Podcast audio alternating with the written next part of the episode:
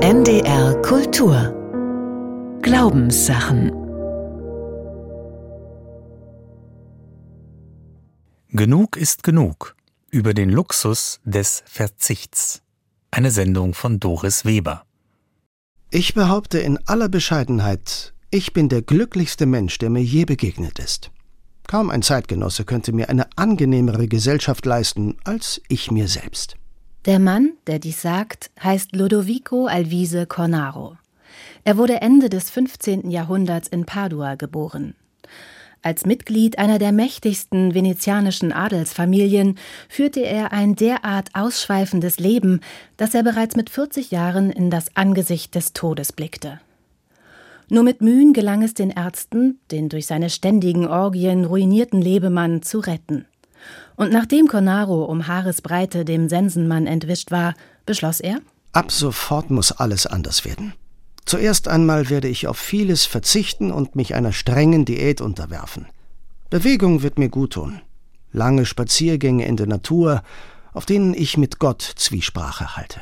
Fort mit den düsteren Gedanken. Wein nur noch an Feiertagen. Ich werde mit den Hühnern zu Bett gehen und mit den Vögeln aufstehen. Die losen Weiber sollen mir gestohlen bleiben. Ebenso die fettigen Speisen. Ich werde singen und lachen und mich an schöner Literatur und Kunst erfreuen. Und so tat er es, mit eiserner Disziplin. Im Frühling und im Herbst suchte er die Nähe außergewöhnlicher Leute Architekten, Maler, Bildhauer, Musiker und Landökonomen. Mit kindlicher Neugierde lauschte er ihren Worten und ihren Tönen. Auf seinen Rundreisen entzückte ihn die Schönheit der Gärten, Landschaften, Häuser und Städte, und er stellte fest, und diese Genüsse werden mir nicht geschmälert durch die Abnahme des Auges oder des Ohres. Alle meine Sinne sind Gott sei Dank in vollkommen gutem Zustand. Auch der Geschmack, in dem mir jetzt das wenige und einfache, was ich zu mir nehme, besser schmeckt als einst die Leckerbissen, zu der Zeit, da ich unordentlich lebte. Im hohen Alter verfasste Cornaro eine spitzbübische Komödie. Seinen 18 Enkeln war er ein herzlicher Freund. Mit ihnen betrachtete er die Sterne und musizierte. Ja, ich selbst singe auch und habe jetzt eine bessere, hellere und tönendere Stimme als je. Das sind die Freuden meines Alters. Als 80-Jähriger amüsierte Cornaro sich über die 60-jährigen alten Männer, die jammernd und nörgelnd an Stöcken humpelten, während er selbst beschwingt die Treppen und Hügel seines Anwesens erklomm. In seinem berühmten Traktat vom maßvollen Leben, das in alle europäischen Sprachen übersetzt wurde, schilderte der junge 74-Jährige, wie er das Tor zu seiner Glückseligkeit entdeckte. Ich beherrsche ganz einfach die Kunst des bescheidenen Lebens. Ich verausgabe mich nicht und halte mir die Sorgen fern. Ich erfreue mich tagtäglich an kleinen Dingen und sorge so ständig für die Gesundheit meiner Seele. Lodovico Alvise Cornaro wurde 83 Jahre alt. Als er im Jahre 1566 die Augen für immer schloss, ruhte auf seinen Lippen ein seliges Lächeln. Gott, was ist Glück? fragt Theodor Fontane und antwortet zugleich eine Grießsuppe, eine Schlafstelle, keine körperlichen Schmerzen. Das ist schon viel. Komm mal rüber, komm, schnell, rief Grete Lotte, meine 94-jährige Nachbarin mir aus dem Fenster zu. Ich dachte, es wäre etwas passiert, rannte in ihre Wohnung und da stand sie schon auf der Treppe mit einem Blumentopf in der Hand. Blüht sie nicht wunderbar? Schau, dieses herrliche rote Amaryllis, alles leuchtet. Grete Lotte hielt die Blume ganz dicht vor ihr Gesicht und lächelte. Ich sah, wie das Glück in ihren Augen glänzte. Grete Lotte ist fast blind. Barbara ist unglücklich. Sie will ein Auto, eine neue Wohnungseinrichtung, schöne Kleider, endlich einen Mann fürs Leben und öfter mal verreisen. Wenn ich im Lotto gewinne, sagt sie, dann bin ich erst richtig glücklich. Die Chancen stehen eins zu zehn Millionen. Grete Lottes Glück ist in den kleinen Dingen des Alltags verborgen. Sie pflegt ihre Freundschaften, schenkt den Menschen, die sie liebt, Blumen, sie achtet die Umwelt und hat Ehrfurcht vor der Schöpfung. Sie macht das Licht aus, wenn sie für Stunden das Haus verlässt und hat gelernt, das Gute vom Schlechten zu unterscheiden. Ihr Glück kommt in kleinen Schritten und auf leisen Sohlen daher. Es ist genügsam und übt sich in der Tugend des Verzichts. Ich wünsche dir, dass all deine Träume in Erfüllung gehen, schreiben wir uns zu allen Festtagen. Ich habe doch schon alles, winkt Grete Lotte ab. Und dabei hat sie bestimmt an ihre Amaryllis gedacht. Das nenne ich Luxus. Was ist Luxus? Luxus ist jeder persönliche Aufwand, der eine von der sozialen Umwelt als normal empfundene Lebenshaltung übersteigt, erklärt uns die Brockhaus-Enzyklopädie.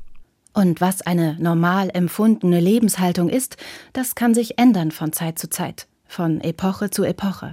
Luxus ist relativ. Für Aristoteles Onassis war ein Millionär oft nur ein armer Mann mit sehr viel Geld.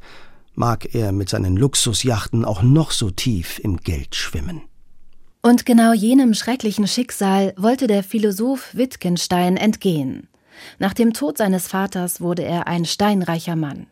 1914 verfügte er über ein Einkommen von rund 300.000 Kronen. Was soll ein Asket mit so viel Geld? fragte er und spendete ein Drittel an mittellose Künstler wie Rainer Maria Rilke, Oskar Kokoschka und den armen kranken Georg Trakel, der vor lauter Glück über jene luxuriöse Segnung einen Nervenzusammenbruch erlitt. Den Rest schenkte Wittgenstein seinen Geschwistern. Er selbst wurde Volksschullehrer in dem niederösterreichischen Bergdorf Trattenbach. Solche Geschichten bringen den modernen Menschen ins Grübeln.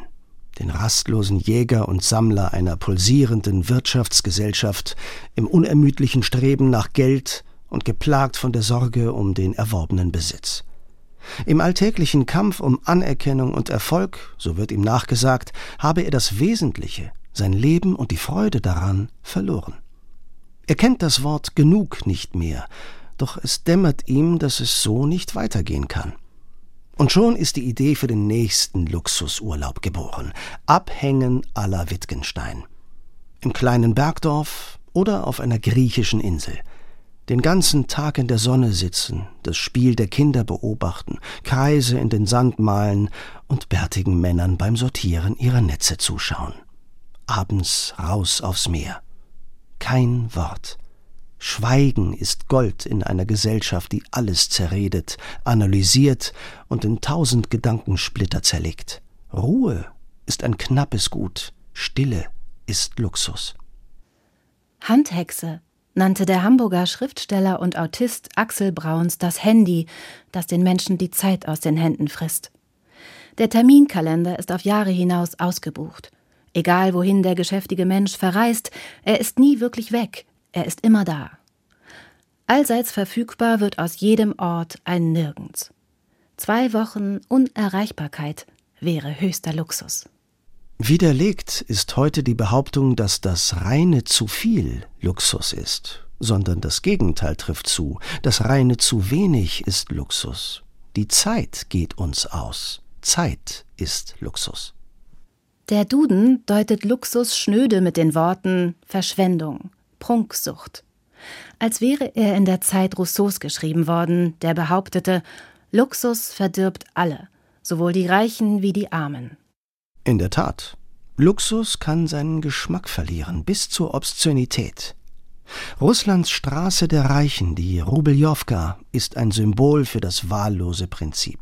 Genug ist nicht genug. Schwarze Limousinen, sündhaft teure Boutiquen, Einkaufszentren, die aussehen wie Schweizer Skihotels, Träume in lila und hellrosa. Wenn Schönheit einfach gar keine Rolle mehr spielt und Geldgier weder Scham noch Grenzen kennt, verkommt Luxus zum Wohlstandsmüll.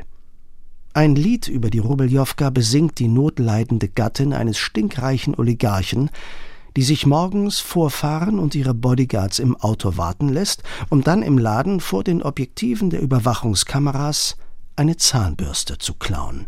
Sie kommt, um geschnappt zu werden, um für ein paar Momente der Langeweile ihres Luxuslebens zu entfliehen. So gesehen hatte Rousseau also doch recht, als er sagte, Luxus verdirbt alle, auch die Reichen. Der Volksmund sagt, mit der Reife wächst die Bescheidenheit. Bescheidenheit ist das Gegenteil von dem Streben nach Luxus. Vor allem in einer Welt mit der Tendenz zur Entgrenzung, zur Unbescheidenheit, in der sich die Maßstäbe längst verschoben haben. Doch oft genug gilt auch heute noch der Bescheidene als der Dumme. Für den berühmten Philosophen Diogenes war Bescheidenheit eine weise Haltung. Das wahre Glück des Lebens fand er in der Tugend des Verzichts. Er lebte vollkommen mittellos vom Betteln. Manchmal bettelte er, zum Erstaunen seiner Mitbürger, die Statuen der Stadt an. Als man ihn fragte, warum er das tue, antwortete er Ich übe mich im Nichtsbekommen.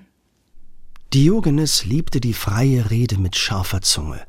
Er lebte wie ein herrenloser, streunender Hund. Aristoteles gab ihm den Spitznamen Kion, zu Deutsch Hund. Diogenes nannte sich selbst stolz Kosmopolit, Weltbürger. Und als solcher wohnte er, wie wir wissen, in einer Tonne im Vorhof eines Tempels. Er ging barfuß, trug als Symbol seiner Heimatlosigkeit einen Wanderstab und einen Sack auf der Schulter mit seinem gesamten Hab und Gut. Als Alexander der Große eines Tages Diogenes zu einem Gespräch aufsuchte und fragte, was er für ihn tun könne, antwortete dieser ihm Geh mir ein bisschen aus der Sonne, mein Sohn. Er war ein wahrhaft freier Mensch, bedürfnislos und bescheiden, unabhängig von der Meinung anderer. Er hielt an nichts fest und predigte seinen Mitmenschen, nichts belastet so sehr wie Besitz. Genug ist genug. Doch wie viel ist genug? Wie viel brauchen wir wirklich im Leben? Eine Antwort darauf gibt heute das sogenannte sozioökonomische Panel, kurz SÖP. Das ist die größte und am längsten laufende multidisziplinäre Langzeitstudie in Deutschland, angesiedelt am Deutschen Institut für Wirtschaftsforschung in Berlin. Das SÖP läuft seit 1984. Aktuell werden jedes Jahr Personen in etwa 15.000 Haushalten vom Umfrageinstitut INFAS, Institut für angewandte Sozialforschung, befragt.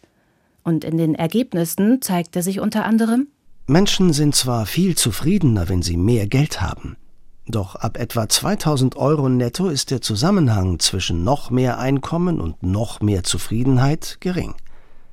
Zu zweit braucht man etwas mehr, ungefähr 3400 Euro. Für jedes Kind kommen noch etwa 1000 Euro hinzu.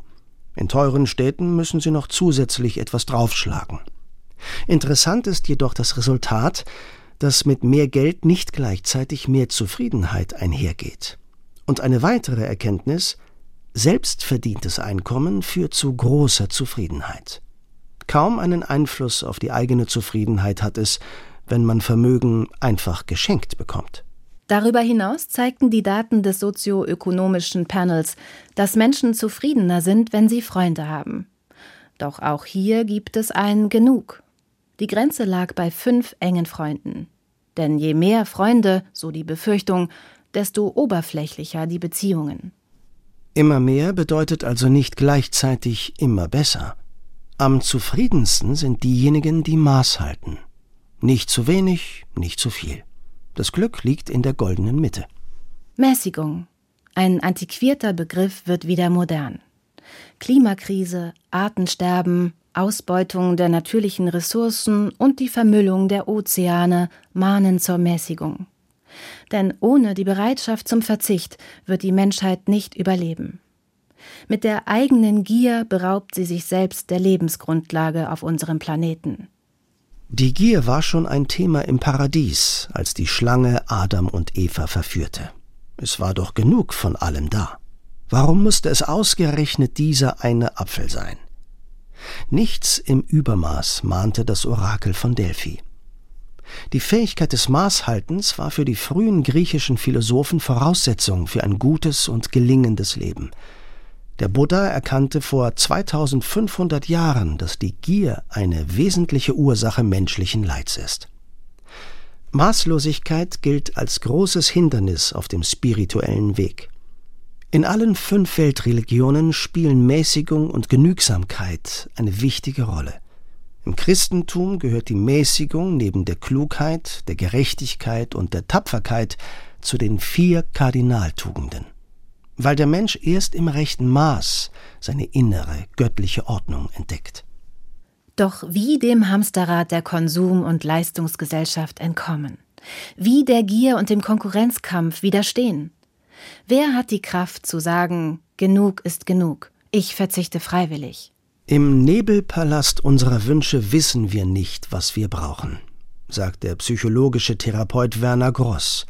Er schrieb das Buch Was Sie schon immer über Sucht wissen wollten. Die Gier der Unersättlichen beschreibt er so. Wir werden nicht satt, weil wir nicht das bekommen, was uns zufrieden macht. Wir terrorisieren uns selbst nach dem Motto, das Leben muss doch noch besser, noch toller, noch extravaganter, noch einzigartiger sein. Wir stehen alle mehr oder weniger unter Strom, und das wird auch noch dadurch angefeuert, dass wir uns mit anderen vergleichen. Die Konkurrenz schläft schließlich nicht, und wir wollen oder müssen mithalten. Wir werden zum Homo consumens, der sich daran misst, das Richtige zu besitzen, sich in den richtigen Kreisen zu bewegen und an den richtigen Orten zu befinden. Der Anteil der Personen, die sich Dinge kaufen, die sie nicht brauchen, um Menschen zu imponieren, die sie nicht mögen, wird immer größer. Vielleicht, so vermutet der Therapeut Werner Gross, leben wir nur dem hinterher, was wir für unsere wahren Wünsche halten. Viele Menschen sind in der heutigen Zeit Überlebenskünstler, aber sie sind noch längst keine Lebenskünstler.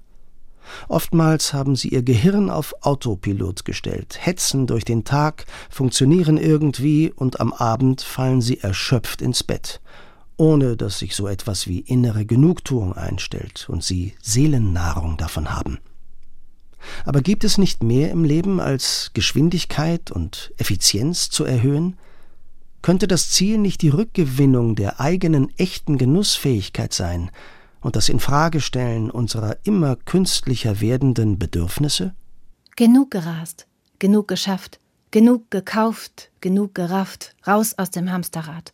In den Wald, Bäume umarmen, ans Meer im Sand malen, in die Berge den Sonnenaufgang erleben, spazieren gehen, atmen, das Haus aufräumen, Freunde genießen, Familie, Großeltern und Enkelkinder.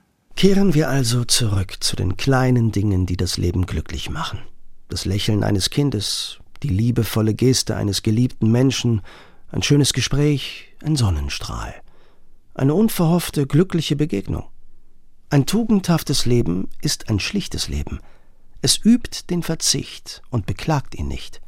Es geht nicht davon aus, das Schicksal halte ausgerechnet für einen selbst Außergewöhnliches bereit. Dem Glück wendet es sich mit kleiner Geste zu, erwartungslos, fast selbstvergessen. Die Weisheitsliteratur der Bibel nennt das die Befreiung aus der Enge des Herzens.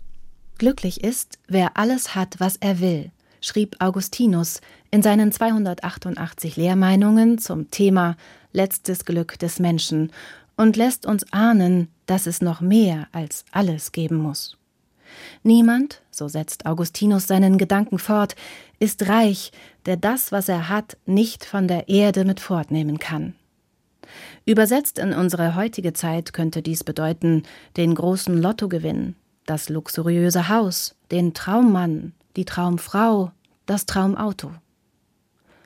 Glücklich ist, wer alles hat, was er will, wenn ich jedoch nicht haben kann, was ich will, schrieb die amerikanische Psychologin Kathleen A. Sutton, ist es an der Zeit, das zu wollen, was man hat. Mochua, der Eremit in der Einöde, fühlte sich reich und glücklich. Er besaß einen Hahn, eine Maus und eine Fliege. Der Hahn verkündete ihm die Zeit des Morgengebetes, die Maus sorgte dafür, dass er nie länger als fünf Stunden schlief, sonst biss sie ihm zart ins Ohr und weckte ihn auf. Die Fliege erfüllte die Aufgabe, während er las, jede Zeile entlang zu laufen, damit er seine Verse stets wiederfand. Nun geschah es, dass eines Tages alle drei treuen Begleiter starben. Erschüttert teilte Mochua seinem Freund Kolumban seinen schweren Verlust mit. Mein Bruder, tröstete dieser ihn, wundere dich nicht darüber, dass deine Herde dir weggestorben ist, denn immer lauert das Unglück darauf, die Reichen heimzusuchen. Genug ist genug. Über den Luxus des Verzichts. Sie hörten eine Sendung von Doris Weber. Es sprachen Nina Schwabe und Volker Hanisch. Zu hören und nachzulesen im Internet unter ndr.de-kultur und auch in der ARD Audiothek. Am kommenden Sonntag in den Glaubenssachen ist die Seele noch zu retten über einen schillernden Begriff. NDR Kultur